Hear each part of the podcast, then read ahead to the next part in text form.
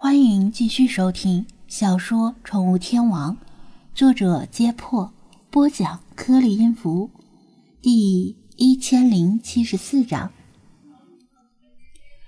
二十岁左右的青年，正是天不怕地不怕的时候，特别是好几个人抱团行动，别说害怕了，就算落后几步，都被担心被同伴嘲笑和看不起。棒球帽带着一伙富二代来到刚才他听到笑声传来的位置。这里是一片老小区的墙根处，小区是开放式的，经常丢自行车和电动车。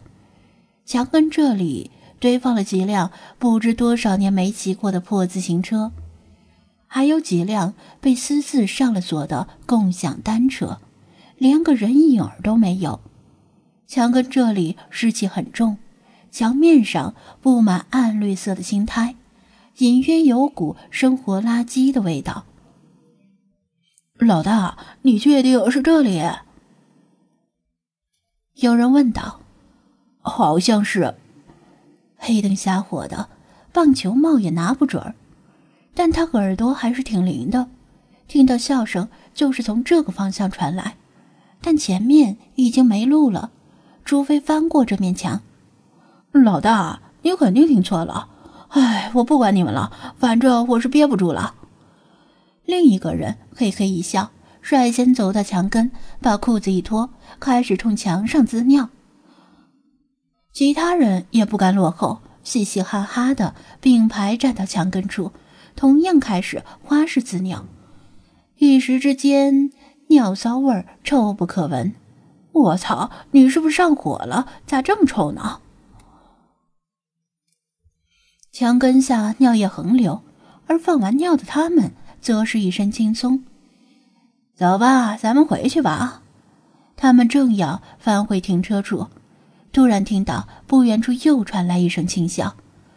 这次他们全听到了，不约而同的望过去，但那边太黑，什么都看不清。谁呀？有种的出来！棒球帽仗着人多势众。扬声喝道：“静悄悄的，没有回答。他们启动手机的手电筒功能，但亮度不足极远，照不到那里的情况。哎，不会是闹鬼吧？”有人嘟囔了一句。见其他人全都对他怒目而视，赶紧补充道：“我开玩笑呢啊，哥几个别当真呀！光天化日的，怎么可能闹鬼呢？”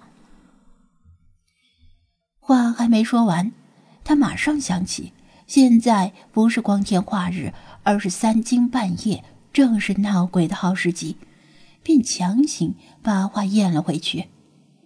真他妈怂！怎么可能闹鬼？棒球帽大声说道。有人说道：“我估计也是有屌丝仇富，嫉妒咱们有钱，在这里装神弄鬼。”没错，肯定是这样。其他人。也纷纷附和，并且觉得义愤填膺。一帮臭屌丝有什么资格嫉妒咱们？这里不是市中心，但人口也算是较为稠密。旁边的居民楼里还有零星亮着灯的，怎么看也不像是闹鬼的场所。他们给自己壮了壮胆，集体向那边走过去。手机的光芒四下乱照。哎呀！原来有几只猫呀！那里没有鬼，也没有人，只有一只带着幼猫的母流浪猫，大概是正在翻垃圾桶呢。它的瞳孔反射着手机的光，闪闪发亮。我就说嘛，怎么可能有鬼？棒球帽呸了一声，其他人也放下心来。把刚才说有鬼的那个同伴骂得狗血淋头。不过猫会笑吗？又有人不合时宜的多嘴一句，其他人如冷水泼头般沉默了，因为刚才那笑声实在不像是猫发出来的。我又没养过猫，哪里知道？棒球帽不耐烦的说道。想知道的话，这里不是现成的猫吗？自己去试试不就知道了。说完这句话，连他自己都暗暗吃了一惊，因为这句话好像根本没过脑子一样，自然而然的就脱口而出。试试，怎么试？母流浪猫似乎看出他们这伙人来意不善，挡在幼猫们跟前，无助的四下打量，想要寻找突围的路径。他自己想突围是很容易的，钻上墙头就跑掉。但他的几个孩子怎么办？他逃跑的时候，最多只能叼起其中的一个，剩下的……对呀，老大说的没错，正好有猫，咱们就试试人猫到底会不会笑，怎么样？有人附和道：“好好好主意，回去之后可以向妹子吹吹牛逼了。”也有人犹豫的说道：“这个不太好吧？”我看咱们还是别耽误时间了，赶紧回去标第二轮。突然，有人发狠的跳起来叫道：“飙你妹呀！今天老子就想知道猫会不会笑！”正在争执不休的时候，突然又传来第三声轻响。那只流浪猫听到声音，猛然抬头。人类的眼睛在夜里又瞎，反应又迟钝。但他的眼睛敏锐地捕捉到一股青烟般的身影在自己附近一闪即逝，与他最接近的时候发出的那道笑声，明明是春夏之交的舒爽气温，他却感觉到那道身影带着一股仿佛来自远古坟墓的寒意。